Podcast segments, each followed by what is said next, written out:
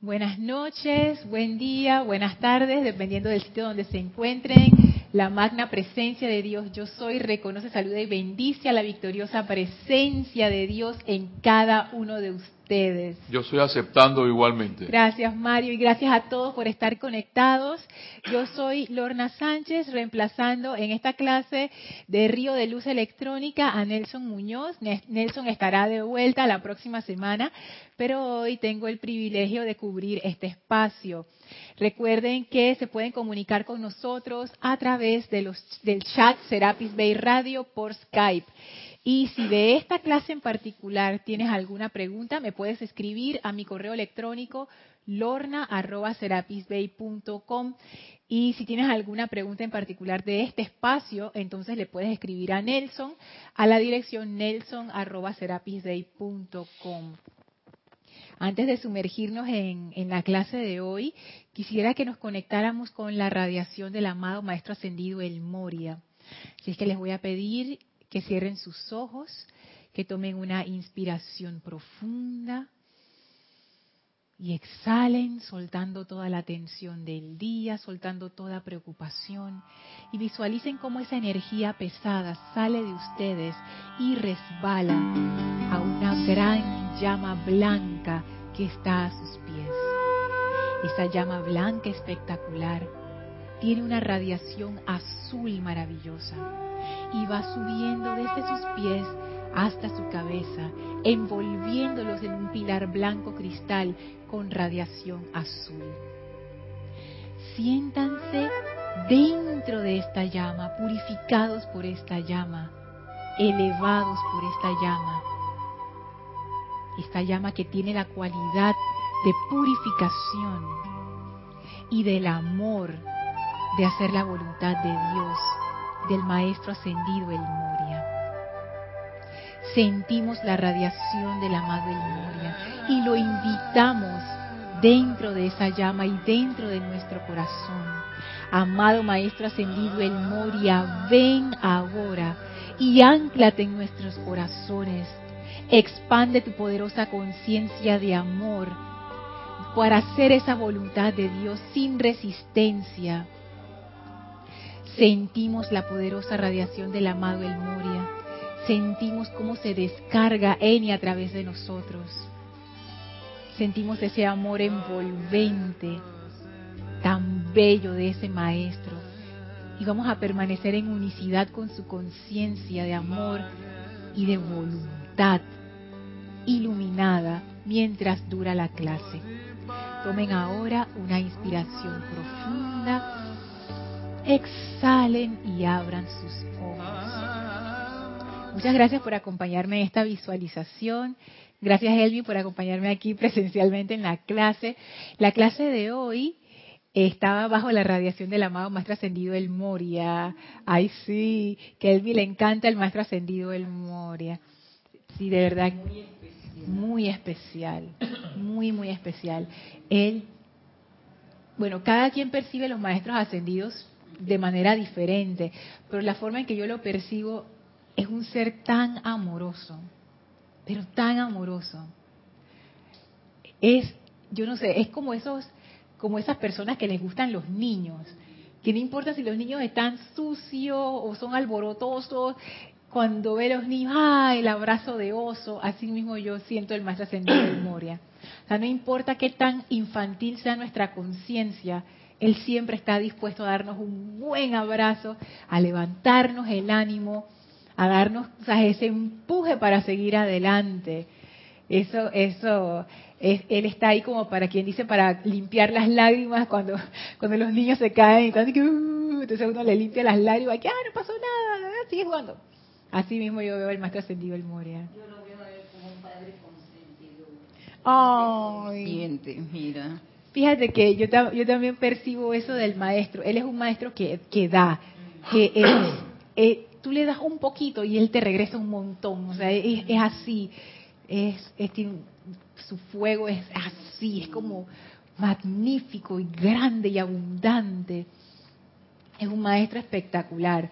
Y bajo y él es el Chohan del primer rayo.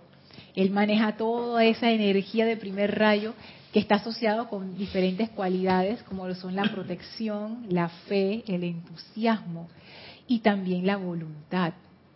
Y esa cualidad a mí me resulta muy interesante y es de esa cualidad que quiero conversar con ustedes hoy. Porque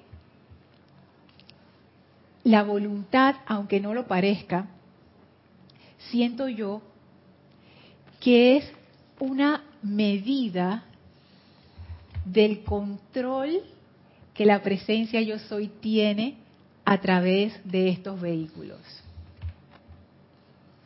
Yo sé que es, una forma de ver la voluntad un poco distinta, pero pensando y pensando y reflexionando al respecto, percibo que la voluntad es eso, es una medida del control que la presencia yo soy tiene de estos vehículos. Y no digo una medida del control que la presencia yo soy tiene de nosotros, porque nosotros somos esa presencia yo soy.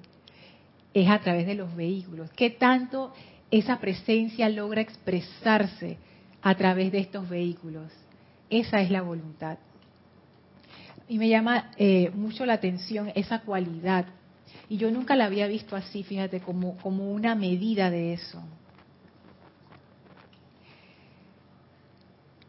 Y esta clase, más que hacer algo filosófico, quisiera que fuera práctico. Porque en esta semana me he estado encontrando precisamente con decisiones o con situaciones en las que me encuentro en esa, en esa situación de dejar fluir esa presencia yo soy o no. Y contrario a lo que ustedes pudieran pensar, no son situaciones discordantes ni situaciones grandes, es en las pequeñas cosas. ¿Quieres decir algo, Elmi? No. Ok. Vamos a comenzar con el diario de Palas Atenea, con un, con un capítulo que está en el apéndice 5, que a mí me encantó. De hecho, lo estoy tratando en la clase de las cinco y media de los viernes, que a mí me dejó como quien dice impresionada, impactada. Y dice así, está en la página 58. Cuando el hombre aspira a un desenvolvimiento espiritual, encuentra que la energía de su corriente de vida ha evolucionado una serie de vehículos independientemente motivados, cuyo curso de acción está completamente allende su control y aún del alcance de su razón. A mí me gustó mucho ese párrafo porque el amado Elohim Vista, que es el que da este discurso, él lo pone tan preciso. Cuando el hombre aspira a un desenvolvimiento espiritual, que es el caso de todos nosotros, encuentra que la energía de su corriente de vida ha evolucionado una serie de vehículos independientemente motivados. ¿Y cómo lo veo? Imagínense que ustedes son eh, un, uno de estos investigadores aventureros que quiere explorar el fondo del mar. Pero ese fondo del mar está muy abajo, muy, entonces está muy profundo y no puedo ir con un tanque de esos de oxígeno a, ese buceo, no. Necesito un submarino especial, con especificaciones particulares y todo. Entonces es como si el amado de los invistas dijera, cuando un hombre aspira a explorar el fondo del mar, se encuentra que ha construido un submarino independientemente motivado. O sea, el submarino no te hace caso. Construiste un submarino que hace lo que le da la gana. Oye, como yo, tú quieres entrar en submarino de que no te voy a abrir la puerta. Cuando no quieres entrar al submarino, de que ahora sí abro la puerta. Cuando peleas con él y forcejeas y logras entrar, pones el encendido, no voy a encender. Pones el otro botón, no ando funciona el otro. Jalas una palanca, él aprieta un pedal. Entonces, ¿cómo tú no, puedes controlar ese submarino? Cada vez que tú quieres que vaya a la derecha, va para la izquierda, porque, porque sí. Y entonces sigue diciendo el Elohim, cuyo curso de acción, o sea, el curso de acción de este submarino, o sea, lo que hace este submarino, su comportamiento, está completamente allende su control. O sea, este submarino está completamente fuera de nuestro control y aún del alcance de nuestra razón. A veces que uno se pregunta, pero ¿qué le pasa a este submarino? ¡Qué es horrible! Está haciendo locuras. O sea, Esa es la personalidad Lorna. Esos son los vehículos, fíjate, porque arriba en el párrafo de arriba el Elohim Vista dice, regresaremos al estudio de los cuatro cuerpos inferiores y su fuerza contribuyente, la cual, como un conglomerado, constituye la personalidad y conciencia del hombre y determina su estado de evolución y progreso en el sendero. O sea que estos vehículos inferiores son, con su fuerza contribuyente, la que constituye la personalidad y nuestra conciencia. Eso también, también me impactó bastante. Y no solamente eso, sino que dice el Elohim Vista que determina nuestro estado de evolución y progreso en el sendero. Mis vehículos, ese submarino que yo misma construí y que no sé por qué quedó así.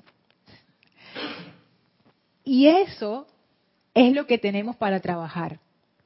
Cuatro vehículos inferiores, vamos a decir tres vehículos inferiores están fuera de nuestro control, porque por lo menos el físico sí lo podemos controlar. A veces se, desencabrita y se pone necio, pero uno logra controlarlo. Entonces estos vehículos internos realmente están fuera de nuestro control, dice el Elohim Vista. Y en el diario de la Madre María, en, en uno de los discursos, que ahora mismo no lo traje, pero lo leí y me encantó, decía que eso es el sendero. ese es el sendero. Lograr esa maestría sobre esos vehículos. Porque la presencia, la razón de ser de nosotros aquí, como presencia yo soy en estos vehículos, es autorrealizarnos a través de los cuatro vehículos inferiores. Imagínate, Lorna, yo creo que ahora no me acuerdo, pero si yo me hubiera acordado, yo no creo que hubiera podido controlar esos vehículos. ¿Cómo así que? ¿Por qué? Porque es que no es fácil. Se le van los perros a uno. Ese descontrol madre, que Lorna, esa tarea no es fácil. Claro que no. No. Y todavía estamos en eso. Eso, mira, trabajando. Trabajando en eso. Entonces, lo que me llama la atención de este párrafo de, del Elohim Vista es cuando él habla que hemos evolucionado una serie de vehículos independientemente motivados. Y dándole vueltas a eso, y reflexionando y leyendo de varios libros de los maestros, caigo en cuenta que no es que los vehículos son seres, como nosotros somos un ser, o como un elemental es un ser. Estos vehículos son exactamente eso, vehículos pero están pero son independientemente motivados. ¿Qué, ¿Qué, quiere decir independientemente motivados? Que su motivación no depende de mí. Ellos actúan por cuenta propia. Entonces uno se pregunta, pero ¿cómo puede un vehículo actuar por cuenta propia? Y la respuesta a eso, en términos de nuestra cultura moderna, es que ellos han sido programados de una manera que los hace actuar de esa forma. Por ejemplo, si yo tengo una computadora y yo la programo para que cada vez que yo aprieto Enter, ella me muestre un color en la pantalla, eso es exactamente lo que esa computadora va a hacer. Y si yo aprieto por error otra tecla que no es Enter, no va a hacer nada. Porque esa es la programación. No es que la computadora sea inteligente, no es que sea un ser, es simplemente un vehículo, es una máquina. Tú la programaste para que cada vez que tú aprietes Enter sale un color en la pantalla. Entonces eso abre la puerta a la pregunta, ¿cuál es la programación de mis vehículos?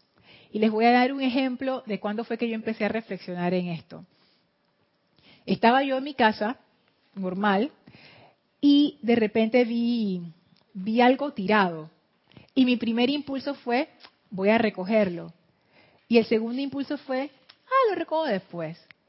Y ahí yo me di cuenta esto que dice el Elohim Vista, el montón de programaciones que uno tiene. A mí eso me llamó la atención.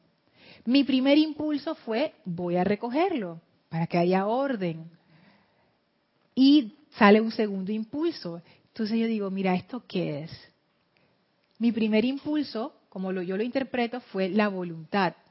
Mi voluntad es que haya orden. Veo la cuestión tirada, voy a recogerla.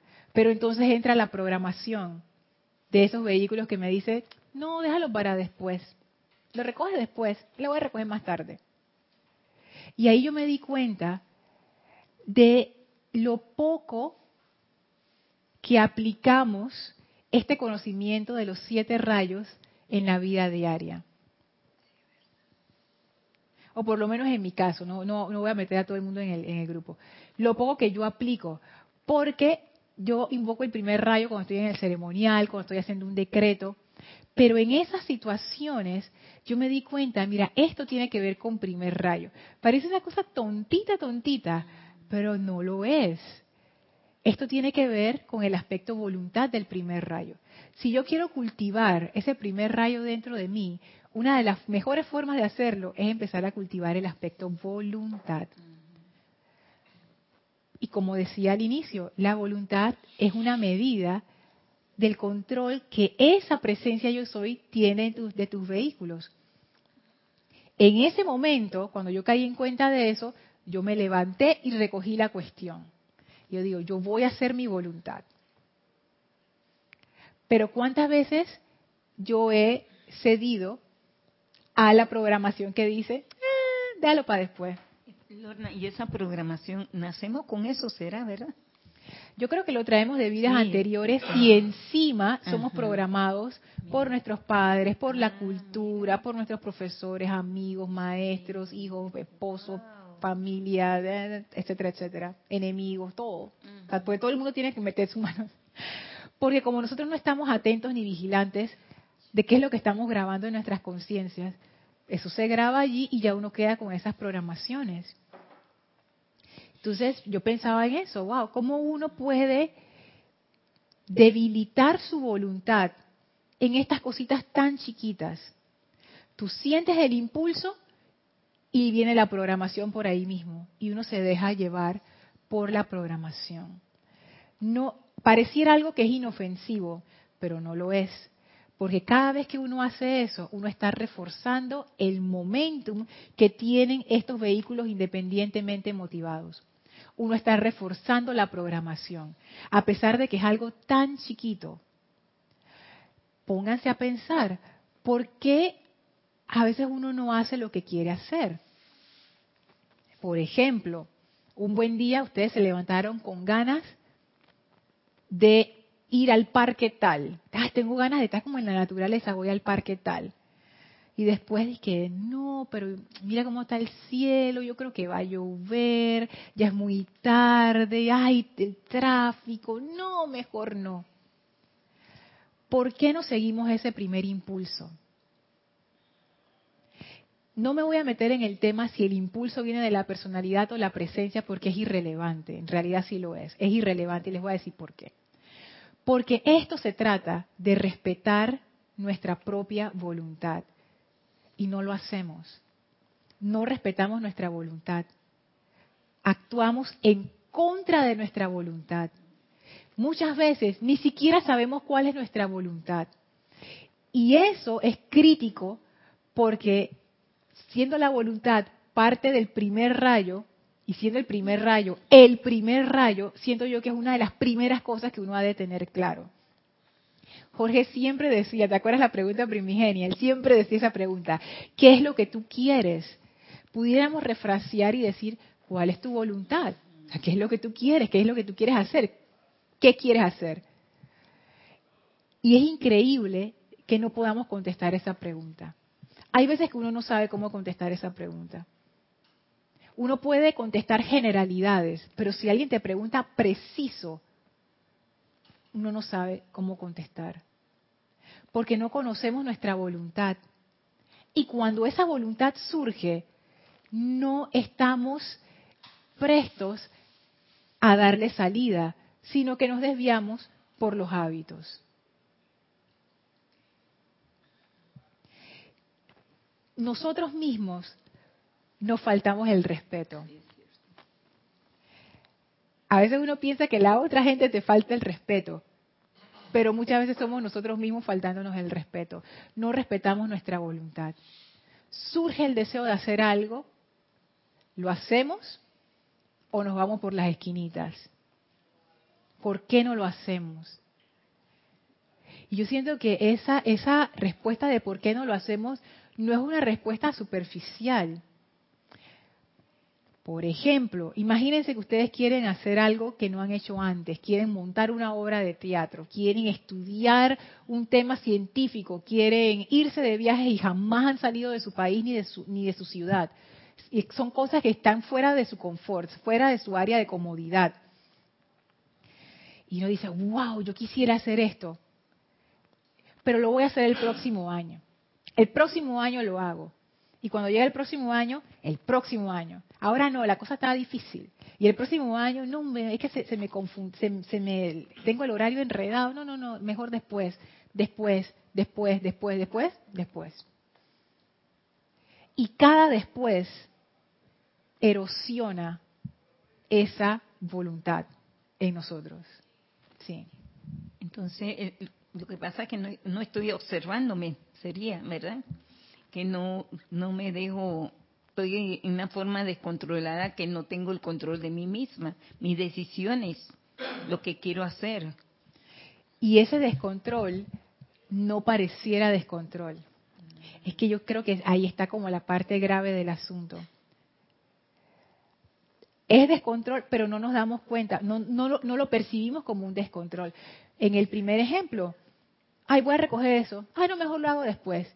Tú dirías, pero ¿qué descontrol hay ahí? no hay ningún descontrol. Lo hago después, pues ya. Pero si lo hubo, porque el impulso original, el impulso inicial que es parte del primer rayo fue, voy a recogerlo. Y lo que vino después fue el momentum de toda esa programación de déjalo para después. Y yo me fui con él, déjalo para después. ¿por qué uno se encuentra esa resistencia tan grande cuando uno quiere hacer algo fuera de su zona de comodidad? Porque uno se está yendo en contra del momentum que tienen esas programaciones dentro de nosotros. Uno se pregunta, pero ¿por qué no lo hago? ¿Por qué no lo hago ya? Y uno siente como esta pared, algo que te impide, te sientes incómodo, das vuelta, te mueves, ay no, mejor después, mejor mañana, mejor no sé qué, ay es que me da miedo ninguna de las anteriores. ¿Qué es lo que está ocurriendo? Te estás enfrentando con el momentum de tus hábitos, que son las programaciones. Eso es todo lo que está ocurriendo. Tú quieres ir en una dirección y tu momentum está como una pared de enfrente. Y para poder ir en esa dirección, tú tienes que romper con ese momentum. Y nuevamente regresamos al aspecto voluntad y al aspecto de primer rayo. Otra cualidad de primer rayo es fuerza otra cualidad de primer rayo, poder. Y esa cualidad de poder está muy relacionada con el aspecto voluntad. Porque poder, ¿qué significa? La capacidad que yo tengo de hacer algo. Ajá. Entonces yo, eh, yo Elma, eh, voy a observarme más cuál sale ese impulso. Tiene que ser que no me he dado cuenta del impulso que sale y lo veo como algo corriente y común. Ajá porque ese impulso siempre está saliendo. Generalmente es lo primero que viene. Nuevamente, ustedes pudieran pensar, no, pero es que hay impulsos que vienen y son destructivos. Está bien. No estamos hablando de ese tema, estamos hablando de generalidades, no estamos hablando de cosas discordantes en específico. Y si esas generalidades vienen de mi presencia, vienen de la personalidad, no importa. Son los impulsos que están llegando, son los, los deseos esos que salen. ¿qué, ¿Qué uno hace con eso? yo reconozco eso, o como dice él, ni los reconozco, de repente no me estoy dando cuenta, están surgiendo, pero se apagan de una vez y el peso del momento ese de hábito le cae encima tan rápido que yo ni me doy cuenta. Eso está muy relacionado con la fuerza y el poder. La fuerza es lo que te da a ti el empuje para hacer algo. Si yo quiero levantar una silla que está pesada, que es pesada, yo necesito fuerza para poder levantar eso. Yo tengo que hacer un esfuerzo, y tengo que vencer esa resistencia de la gravedad y del peso del objeto. El poder, la capacidad de hacer algo. Por ejemplo, si yo soy el presidente, la presidenta de, una compañía, yo tengo un inmenso poder, porque yo tengo la autoridad para destituir gente, contratar gente, hacer transacciones, eh, mandar a hacer nuevos productos, tengo un montón de poder. Pero si yo soy la mensajera de esa, de esa compañía, yo no tengo el poder de hacer nada de eso. Yo, el poder que yo tengo es, no sé, de hacer mi trabajo, será. No tengo poder de tomar ninguna de esas decisiones. Mi única eh, responsabilidad ahí es obedecer las directrices que se me dan y llevar las cosas que tengo que llevar. Entonces, eso es igual en nuestras vidas. yo siento que el primer rayo, por lo menos en mi vida, es un rayo con el que ahora yo me estoy como familiarizando y siento que lo he dejado de lado. Y que en el sendero espiritual tendemos a ver las cosas como, un poquito distorsionadas. Y que bueno, quiero ser más amoroso, quiero estar más iluminado, quiero ser más humilde, quiero ser más paciente. Pero yo nunca he escuchado decir a nadie quiero ser más poderoso. Y si alguien dice eso, todo el mundo dice, ¡Ah! ay, le falta humildad, porque asociamos el poder con la capacidad de manipular y dominar a otros. Y ese no es el poder del primer rayo. El poder del primer rayo es, ¿qué poder tiene tu presencia yo soy de manifestarse a través de esos vehículos? Tú, ¿qué poder tú tienes sobre esos vehículos? Esa es una pregunta que es, complicada de, responder, dime Elmi. Tú sabes, Lorna, qué importante es lo que ha dicho, porque yo también estoy en, la comparsa. No lo veía tan tan importantísimo. Uh veía importante rayo rosa, rayo de iluminación y el rayo blanco. Pero mira la voluntad, oye, si esa es la base para yo poder llegar a los otros rayos. Es que lo has dicho bien, yo también lo veo así, es la base. Por algo debe ser el primero, el primer rayo. Por algo esas cualidades son parte de ese primer aspecto. Y yo siento que eso es más profundo de lo que estamos viendo ahora, pero yo no, no puedo ver, o sea, todavía no me alcanza la visión para ver la profundidad que eso tiene. Fíjense en esto que dice la, amada Madre María. Eso está en el diario del Puente de la Libertad Madre María en la página 53. Ella dice, saben, ustedes le tienen miedo a sus propios cuerpos. Le tienen miedo a lo que harán bajo estrés y presión, a cómo sus pensamientos y sentimientos actuarán y a cómo las memorias etéricas surgirán. Por tanto, ustedes no son plenos amos de sus propios hogares. Es verdad. A mí me encanta cómo ella lo pone porque es tal cual. Ustedes le tienen miedo a sus cuerpos. Háganse esa pregunta. ¿Cuál es mi poder sobre mis cuatro vehículos inferiores? ¿Qué poder tengo yo sobre esos vehículos? ¿Me voy? No, vamos a verlo diferente. ¿Honro mi voluntad o me dejo llevar por la programación. Sí, Mario. Eh, Dios te bendice, Lorna, y a todos. Bendiciones. Sander Sánchez de Vancouver nos dice, recuerdo a Jorge que decía que ese procrastinar todo era el no vivir en la cuarta dimensión, o sea, en el aquí y el ahora. Falta de voluntad, falta de amor. Es que, Sander, Dios te bendice, es Procrastinar es dejar las cosas para después, y para después, y para después, y para después. Y hay mucha gente que tiene esa situación, y yo también he pasado por esa situación. Y cuando yo estaba pasando por esa situación, yo no entendía, pero ¿por qué? O sea, porque hay cosas que uno hace de una vez, sin resistencia. Y hay cosas que uno le toma tanto esfuerzo realizar. ¿Por qué? Porque esa resistencia se debe a una programación que está dentro de los vehículos y lo que uno tiene que hacer no es pelear con la resistencia, sino irse detrás de la resistencia y ver qué es, qué, cuál es la cuestión aquí, cuál es la causa y núcleo de esto, cuál es la programación que se convierte en resistencia y quita eso. Porque si no es como estar peleando contra la corriente. Y eso tiene que ver con fortalecer fuerza, el aspecto del primer rayo, fortalecer nuestro poder. ¿Sabe que yo siento, y esto es una reflexión mía, que no refleja la opinión grupal, eh, es algo que he estado pensando, a nosotros como estudiantes de la luz nos hace falta más poder. Nos hace falta más poder, más primer rayo, pero no el primer rayo que uno le, tú sabes que uno piensa y que ah yo soy el mandón el que voy a decir el dominante la hembra alfa eso no es primer rayo nos falta más poder sobre nuestros propios vehículos, sobre nuestra propia vida. No tenemos ese poder sobre nuestra vida. Y eso es interesante porque quisiera ver por, por una ventanita cómo es eso.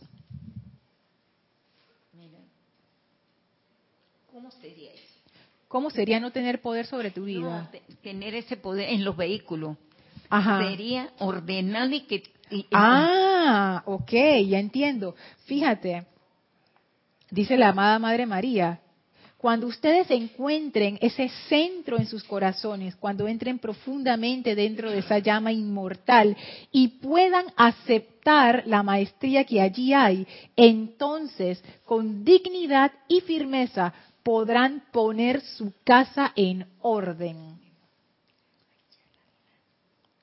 Voy a leerlo de nuevo. Perdón. Cuando ustedes encuentren ese centro en sus corazones, cuando entren profundamente dentro de esa llama inmortal y puedan aceptar la maestría que allí hay, entonces con dignidad y firmeza podrán poner su casa en orden. Y noten que la amada Madre María utiliza cualidades de primer rayo cuando ella dice, entonces con dignidad y firmeza de la Madre María, miren cómo ella lo dice, con dignidad y firmeza. Cuando ustedes dicen, es que, ay, eh, no sé, eh, me- eh, ¿cómo es que cuando uno le- se siente sin dignidad, como que perdí la dignidad o, me hizo sentir mal y eso, que es cuando alguien te humilla, que tú te sientes como que, chuleta, per- perdí esa dignidad. O te- una situación que te pone en una posición que tú dices que, wow, o sea, perdí mi dignidad. Esa es nuestra situación con respecto a los vehículos. Porque las programaciones ahora mismo tienen más peso y nosotros no somos conscientes de nuestra voluntad, entonces somos, somos unas maquinitas, somos automáticos, son unos- unas cosas automatizadas. Pensamos que estamos tomando decisiones, pero no estamos tomando decisiones, lo que estamos es siguiendo la programación. Y eso se ve en cualquier momento, en cualquier persona. Gracias, porque lo- ahora acabo de ver cómo yo misma me estoy manejando. Eso se ve en la calle, los niños, ya tú sabes que no tiene voluntad. Sí, y fíjense que eso me pasó, eh, tuve esa experiencia esta semana que pasó, que lo conté en la clase anterior, pero creo que es relevante. Esta semana eh, fui a una reunión con una serie de personas y yo salí muy decepcionada de esa reunión. Y cuando regresé a mi casa, estaba hablando con mi esposo y le estaba contando, pero yo no le estaba contando y que amablemente. Y, y las palabras que usé me avergüenzan ahora, pero ni, ni siquiera las voy a repetir. Y que sí, que fulana no sé qué, esa no sé quién, ta, ta, ta, ta, ta, ta, ta, ta, ta, y sultano que, que, que dijo no sé qué, ta, ta, ta, ta, ta, ta. Y cuando yo estaba diciendo todas estas cosas, fue una experiencia muy interesante. Es como si en ese momento yo pudiera, de repente, es como si me estuviera viendo a mí misma. Y yo me puse a analizar, y después que ocurrió, también seguía analizando. Y eh, la conclusión fue, cuando yo estaba diciendo todas estas cosas malintencionadas y malas, en mi corazón, yo realmente no- sentía odio hacia esas personas. En- serio, en serio, no. Ni mala, ni mala voluntad, ni mala onda. En realidad no era ni para tanto. Pero ¿qué hizo que mi boca se moviera y dijera todas esas palabras? Y ahí fue que yo me encontré con esto, de la programación en los vehículos. Y yo te voy a decir, a mí eso me impresionó bastante. La semana anterior tuve una experiencia similar, estaba conduciendo y agarré una rabia con, un vehículo que hizo algo que yo no esperaba. Y pero en ese momento yo pude ver, pero fue solamente un instante, esta vez fue más tiempo, por un instante, mira, esta reacción es programada. Y hasta que quedé fría, yo no lo podía creer. Porque tú piensas que esos sentimientos son tuyos, que esa rabia es tuya, que esa indignación es tuya, que pero no es tuyo. Eso está programado. O sea, tú no estás, tú no, o sea, no viene de ti, no, no es tu voluntad, es la programación. Y tú piensas que esa programación eres tú reaccionando, tú eso no eres tú. Es la programación que te hace, cuando pasa A, tú haces B. Y como no hay nadie en el puente de mando, eso ocurre. Increíble. ¿Tú querías decir algo, Mario? Sí, Lorna, que, que el amado Maestro Ascendido San Germán menciona mucho el autocontrol y sí. eh, realmente uno sabe las cosas, o sea, uno repite como papagayo y como eslogan eh, lo que uno piensa y siente, eso trae a la forma, pero uno se atreve, pues tú dices, porque se ha convertido en un hábito en uno, porque realmente, como tú dices, de adentro no viene nada, del corazón no viene nada, pero el, el, la mente reacciona tan rápido que uno queda disparado. Esa es la clave, reacciona tan rápido. Y, y ahí es donde entonces comprendo lo del autocontrol del amado Saint Germain.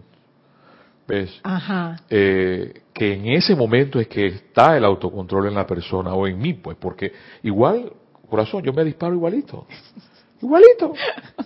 O sea, eh, decir, y a mí me encanta, igual como tú hablas, decirlo porque que las personas escuchen de que a uno también les pasa. Sí.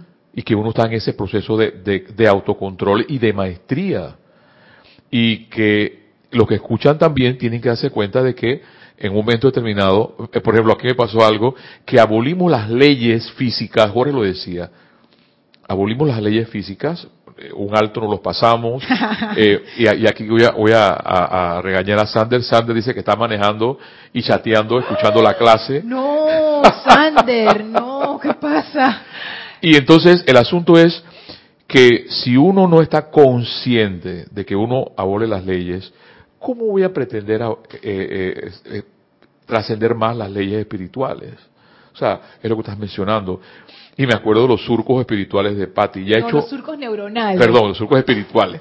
perdón, los surcos neuronales. Gracias, Lorna. Uh -huh. Son esos surcos neuronales que están ya ahí, que para poder quitar eso, transmutar eso, eh, solo pienso en el amado Saint Germain, es el autocontrol. Y frena, yo creo que ya es bastante que nos demos cuenta. Sí. Ya eso, gracias Padre, que es bastante. Sí, es un avance. Sí. Y, y seguir, o sea, avanzar. Porque, sí, lo que uno piensa y siente, otra es la forma, pero estoy pensando, estoy sintiendo siempre lo que no es. Lo que, lo que el medio alrededor me hace pensar, no lo que realmente siente en mi corazón. Y eso, Mario, yo encuentro que eso es, es, es espeluznante. Lo que pasa es que yo siento que yo estoy tan dormida que yo no me doy cuenta de lo espeluznante que es. O sea, lo que acaba de decir Mario es espeluznante. O sea, yo actúo según el medio. O sea, si mi cultura es una cultura violenta, yo actúo violentamente. Si mi cultura es una cultura de criticar, yo critico. Pero o sea, no soy yo, o sea, es la programación. Y eso, y eso es lo que a mí como que me, me impactó tanto la programación es la que está en control. Por eso es que el, el amado de los invistas dice, los vehículos están independientemente motivados. Pero no es porque ellos sean inteligentes, ni porque te tengan rabia, ni porque ellos tienen un plan para conquistar el mundo, no. Es porque ellos están programados. Y la programación es lo que está motivando lo que nosotros hacemos. No nuestra voluntad. Y entonces allí veo una gran necesidad de la energía del maestro ascendido el Moria.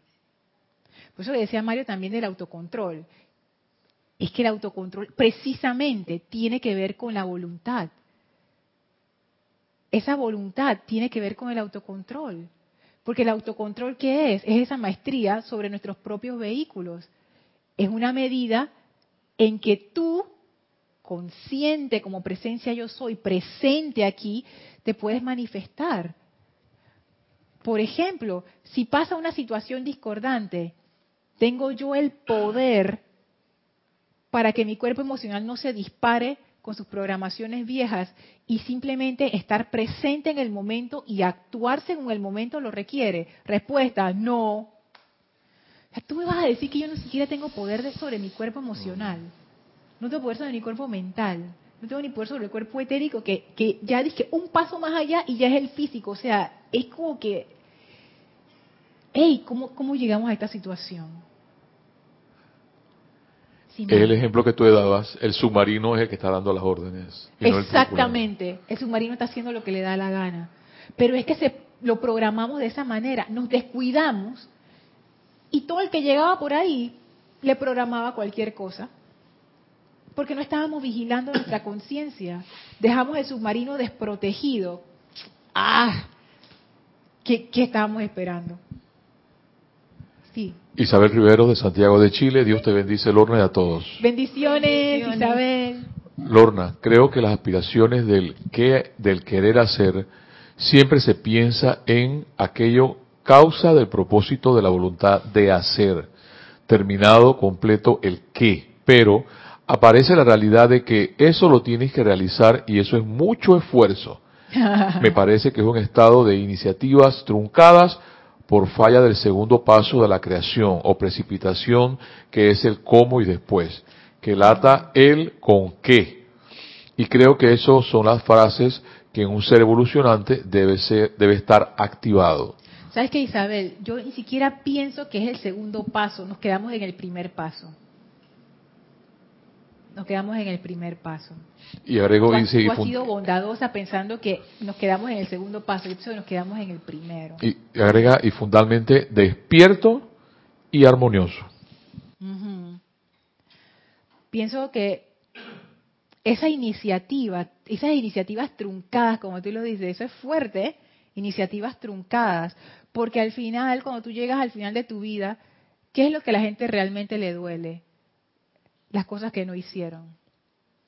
Nadie dice, porque yo a veces me pongo a leer artículos y, yo he leído varios artículos de esto, gente que está en, enfermedades terminales, que ya están en sus últimos días o, o semanas en la tierra, y cuando tú les preguntas a estas personas de qué se arrepienten, nadie, nadie dice que yo me arrepiento de no haber trabajado más. Yo me arrepiento de no haber hecho suficientes oficios en mi casa. No. La gente se arrepiente de que, tú sabes que a mí me salió una oportunidad cuando yo era joven y yo no la tomé. Yo me arrepiento de eso. O tú sabes que yo conocí a un chico y cómo me gustaba ese chico y yo cómo quería salir con él y nunca me atreví a preguntarle, fíjate, cómo me arrepiento de eso. Esas son las cosas de las que uno se arrepiente. El no haber seguido su corazón, el no haber hecho tu voluntad. No hacemos nuestra propia voluntad. ¿Por qué? Es una deficiencia de primer rayo.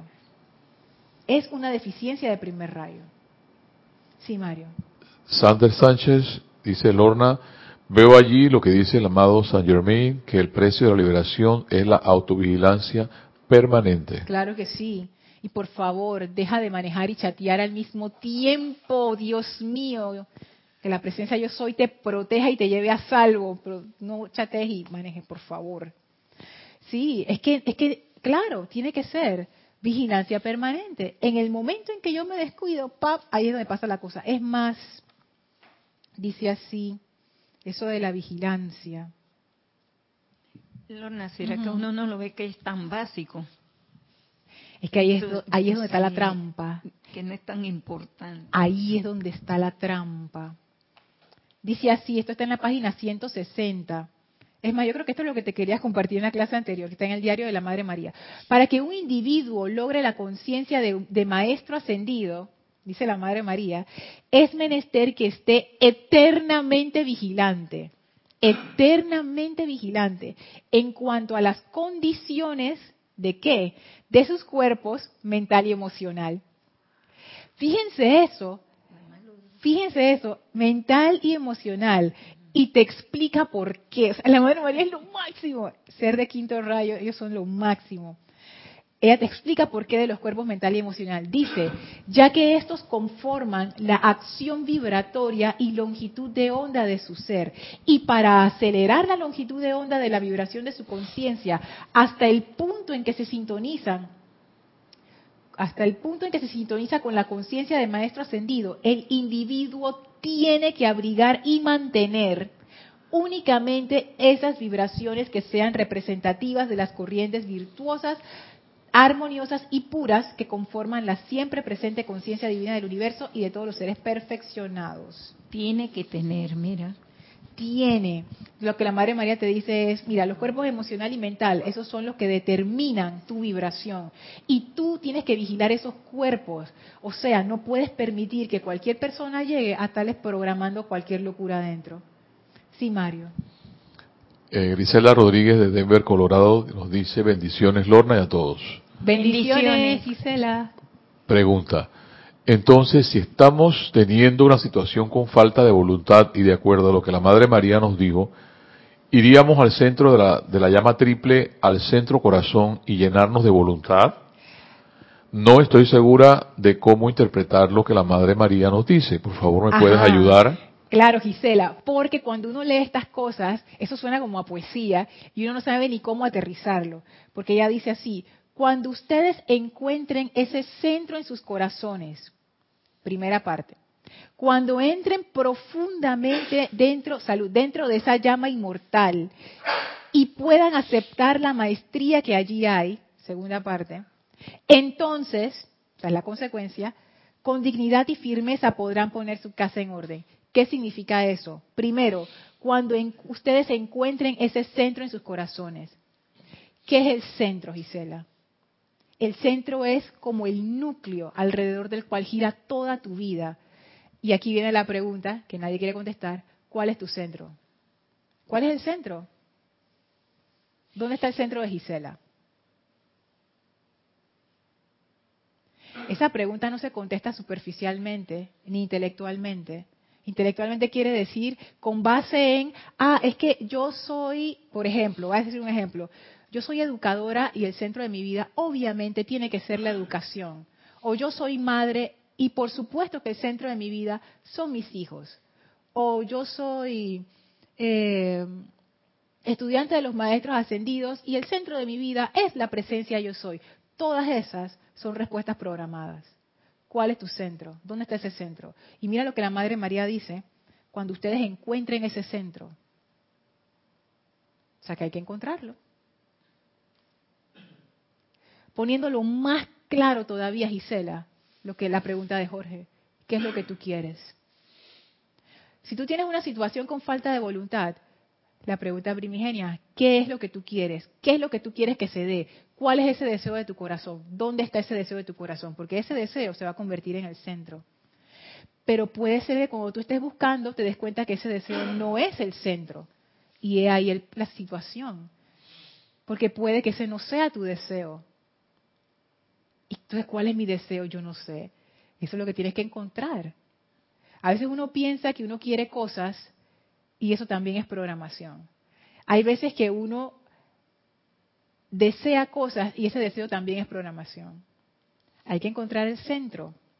La segunda parte, cuando entren profundamente dentro de esa llama inmortal y puedan aceptar la maestría que allí hay. La palabra clave en todo eso es aceptar. La aceptación es un estado de conciencia en donde tú dejas de poner resistencia. Poniéndolo ya en palabras como quien dice, lo práctico, lo práctico es encontrar, Gisela, cuál es ese deseo que está detrás de lo que tú quieres hacer. ¿Cuál es ese deseo? Y yo, y yo te voy a decir, vas a tener que escarbar bastante, porque si no se ha realizado, quiere decir que hay una gran resistencia y necesitas encontrar cuál es la causa de esa resistencia.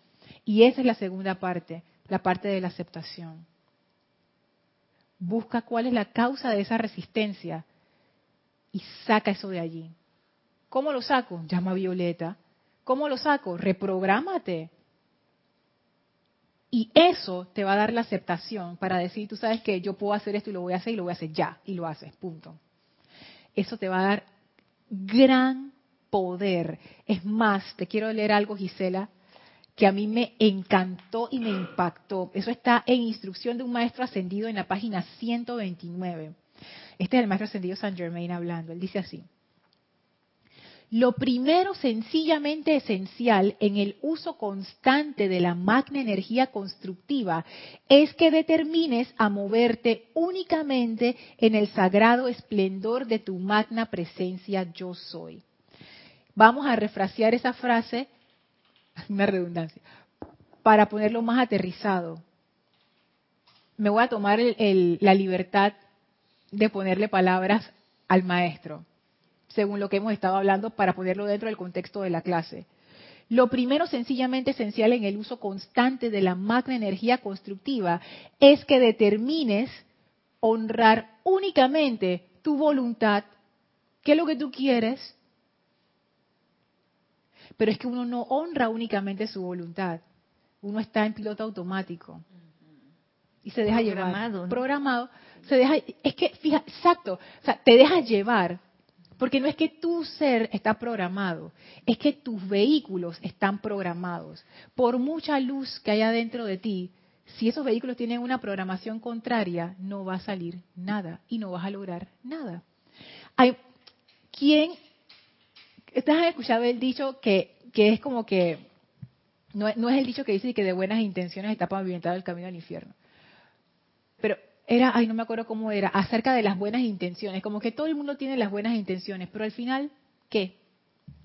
Y hay muchísima gente así, especialmente gente así gravitando a este tipo de enseñanza, a este tipo de sendero espiritual. Gente con muchísima buena intención, pero como que no se acaba de manifestar la cosa, es porque muy bella la luz que tienes dentro, pero si tus vehículos tienen una programación contraria, nada va a pasar. Tú puedes tener toda la buena intención del mundo, tienes que reprogramar esos vehículos porque ellos son tu medio de expresión.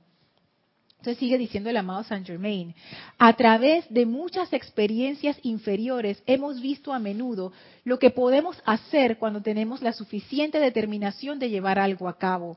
En la determinación de utilizar el poder constructivo, que es Dios en acción, habremos liberado entonces la más poderosa fuerza en el universo para actuar por nosotros. Refraseando, en el momento en que tú decides honrar tu voluntad, Gisela, tú habrás liberado entonces la más poderosa fuerza en el universo para actuar por nosotros. Y en realidad no es que la fuerza está allá y tú estás acá, es que tú eres la más poderosa fuerza en el universo. Tú eres Dios en acción. Pero tú necesitas expresarte a través de un medio, de algo. Y si no hay ese medio, no te puedes expresar. Imagínense las personas que perdieron la capacidad de caminar, que tuvieron una, un daño en la columna, por, y se rompió ese, se rompió ese contacto y no pueden mover sus piernas. Por mucho que tú te quieras parar, si no hay esa conexión, no vas a poder caminar. Es lo mismo con la voluntad. Tú puedes tener todo el deseo en tu interior. Si esos vehículos no están conectados contigo y sintonizados contigo y la programación que tienen está contraria a tu voluntad, ahí no va a pasar absolutamente nada. No tienes forma de expresarte, no tienes forma de moverte, no tienes forma de nada. Dime, Mario. Nos dice Carlos Parra, eh, Dios te bendice, Lorna, y a todos. Bendiciones, Carlos. Bendiciones. Clase perfecta para el momento que estoy viviendo. Gracias, Lorna. La palabra que resuena es dignidad. La falta de dignidad al aceptar vivir por debajo de mi naturaleza divina. Gracias, Carlos. Oye, es- ese comentario está, está fuerte. Y yo, y yo y, digo que está fuerte porque yo he estado ahí. Por eso, ah, falta de dignidad. Ese era el término que quería usar. Gracias, Carlos. Que tú, ajá, que tú sientes eso como que mi dignidad quedó por el piso, como que, ¿cómo fue que caí tan bajo? Es lo que dice la gente. Yo también lo he pensado muchas veces. Porque falta el poder. Por eso es que siento yo que esa llama está ahí en la llama triple. Pero nos concentramos. ¿Qué pasó, Elma? Ah, Elma está viendo el reloj que ya se está acabando la clase y no quiere que se acabe. Nos concentramos en la llama triple, ay, en la iluminación, ay, en el amor, porque yo quiero ser más iluminado y más amoroso. Pero ¿qué pasó con el poder? Nos falta poder que el poder es maestría sobre nuestros vehículos, ese es el poder. El poder es manifestar la voluntad que tú eres, eso es poder. Nos falta poder. Gracias Padre que conocemos quién lo maneja, que es el maestro ascendido del Moria, así que le podemos decir, hey, enséñanos maestro. Dime Mario. Recuerdo de eso, Lorna, que eh, eh, se nos olvida la nobleza de lo que realmente somos. Y- Y, Nobleza. y nobleza viene del rayo azul. Exacto, otra O sea, cualidad de rayo azul. El, el- el noble sabe lo que es y no puede dejar de ser noble. Entonces, al perder la dignidad, como dice Carlos, eh, perde- o sea, nos olvidamos de que somos nobles, de- nos olvidamos que realmente somos hijos de Dios. Perdemos la paternidad de lo que de Ajá. quién somos. O, sea, o- o perdemos la, la dignidad de ser hijos de un rey, Entonces, porque se nos olvida Punto. O sea, en base a, esa, a, esa, a esos hábitos que tú mencionas. Exactamente, perdemos ese poder. Estamos investidos, somos reyes, pero perdemos nuestra dignidad. Entonces están los vasallos dándonos órdenes y nosotros di que sí señor, sí señora, rapidito, ya voy, con mucho programación son los vasallos, Lorna. Sí, exactamente, la programación son los vasallos. Y, cuando uno lo ve más de cerca, la programación no es, no es nada. Es simplemente energía que sigue un patrón predefinido, los surcos neuronales.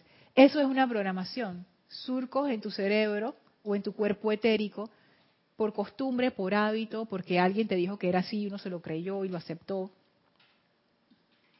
Y fíjense, la programación en sí no es mala, porque esa es la manera en que funcionan los vehículos. Ellos son sustancia elemental. Tú a ellos les tienes que dar un patrón y ellos replican ese patrón. Así funcionan. No es que ahora diga, ay, cuando yo sea más iluminado, entonces mis vehículos no van a estar programados. Claro que van a estar programados. Tú los vas a programar, esa va a ser la diferencia. Y la programación de esos vehículos va a estar sintonizada y, y armonizada con lo que tú quieres hacer. No se van a ir en contra tuya. Porque van a trabajar contigo. Exactamente. vean que esos muchachitos, ven acá. Siéntese ahí que vamos a tomar las clases cuáles son. Ajá, y los voy a reprogramar uno a uno. Mental, emocional, etérico. Uno, dos, tres. Este, Carlos Parla dice, voy a ver Carlos V esta noche. buenísimo, buenísimo. Wow, esta es una de las pruebas más difíciles, tú sabes, la que, la que enfrentó Carlos V, y uno la enfrenta todos los días, todo el tiempo. Cuando uno quiere hacer algo y todo el mundo te dice di que no. O es más, a veces la gente no te dice que no, tú mismo te dices que no. ¿Y uno qué hace? Y fíjense, yo no digo que cuando uno sigue su voluntad, uno no comete errores, puede que sí, puede que tú metas la pata estrepitosamente, pero tú por lo menos hiciste lo que tú creías que tenías que hacer. Cuando uno sigue su voluntad, siento yo, no hay arrepentimiento. Porque tú haces las cosas a conciencia. ¿Qué es lo que yo quiero hacer? Yo quiero hacer esto, lo voy a hacer, lo hice. Y ahí vendrán las consecuencias, constructivas, destructivas, de eso dependerá. Pero honraste tu voluntad. Cada vez que ustedes estén en su casa y sientan el deseo de hacer algo, voy a, asco, esos platos están sucios, la vajilla está sucia, voy a lavarla. Oye, eso está manchado, voy a limpiarlo. Ay, esa pared, siempre que paso la veo llena de telarañas. Hoy es el día que las voy a quitar. Honren su voluntad y no permitan dejarlo para después. Porque de una vez va a salir, lo hago ahora que regreso. No, ningún ahora que regreso. Agarro la cuestión y lo limpio ya. Lo voy y le limpio la mancha. Voy y lavo la vajilla ya, lo hice. Porque eso empieza a romper la dependencia que tenemos con nuestra programación. Parece algo tonto, parece algo sencillo, pero no es ni tonto ni sencillo, porque esas programaciones corren bien profundo. Y aunque se manifiestan en cosas que uno pensaría que son tonterías, no son tonterías. Cada vez que deshonramos nuestra voluntad, nos quitamos poder y quedamos más esclavizados a las programaciones. Yo sé que me gustó mucho la parte que dijiste, en la maestría, que se va manejando en esa voluntad de los cuatro vehículos. Yo, wow, oye, eso, eso, eso es muy grande. Es que ahora yo entiendo cuando los maestros hablan de maestría a qué se refieren. Porque yo lo veía como algo abstracto, pero ahora no, bueno, en mi caso yo no lo veía sencillo porque yo como que no lo entendía bien. Yo dije, ¿qué es maestría? Ser maestro de la energía y la vibración. Ah, qué bien. Pero ahora yo entiendo específicamente a qué se refieren. Maestría es que tú tienes control sobre tu vehículo mental, emocional, etérico y físico. orden en todo, ¿verdad? Tú tienes un control exacto. Y si tú quieres que tu mente se quede fija en un objeto, por ejemplo en la meditación, si nosotros tuviéramos control del mental, nosotros no tuviéramos problemas meditando voy a poner mi atención en el yo soy. Plap. Y tu mente no se mueve. Como cuando los perros están entrenados, que tú les dices, quédate. Y tú les pones una comida enfrente y el perro no se mueve. Y tú le pones un juguete y el perro no se mueve hasta que tú le digas ve y el perro va. Eso es control. Si nosotros tuviéramos control del mental, tú dirías, yo no quiero pensar en, eso ahora. Y no lo pensarías. Si tú tuvieras control sobre el emocional, yo no me quiero sentir triste ahora. Y no te sentirías triste. Eso nos da una medida de qué tan descontrolados estamos. Lorna, gracias por la clase, porque en verdad es otro universo que ahora me he encontrado y digo, oh, no lo había visto tan así. Y yo tampoco lo había visto tan así, y a mí me impresionó bastante, porque me di cuenta, sobre todo ahora que, viene Shambhala, que la, eh, la, la frase de la respiración rítmica que utilizamos en Shambhala es el balance yo soy inspirando desde la amada Shambhala el balance de amor, sabiduría y poder. Y me di cuenta, ah, yo tengo un desbalance enorme. Y no es para decir que yo sé que estoy volando en amor y en iluminación, no. Pero me doy cuenta que tengo un desbalance grande en el aspecto poder. No lo uso. Es más, ni siquiera, ni siquiera lo tenía en cuenta. Ni lo conoces. Ni lo conozco. Es más, ni siquiera me daba cuenta que yo tenía una voluntad. Es más, yo no sé ni qué es lo que yo quiero. Imagínate hasta ese punto. Oye, ¿Cuándo vamos a reclamar nuestra nobleza? Primer rayo, es el primero. Es el primero por una razón. Autocontrol, poder, fuerza, enfoque, dirección, primer rayo. Así que bueno, los, dejo con esa, con esa reflexión para fortalecer nuestro poder de primer rayo. Bueno, les agradezco muchísimo. Gracias por acompañarme en esta clase. Gracias por sus comentarios y sus preguntas. Gracias, Mario, por cabina, chat y cámara. Que la presencia de Dios yo soy los llene de ese poder divino, de manera que nuestras llamas triples se expandan con ese balance perfecto de amor, sabiduría y poder. Muchísimas gracias y mil bendiciones.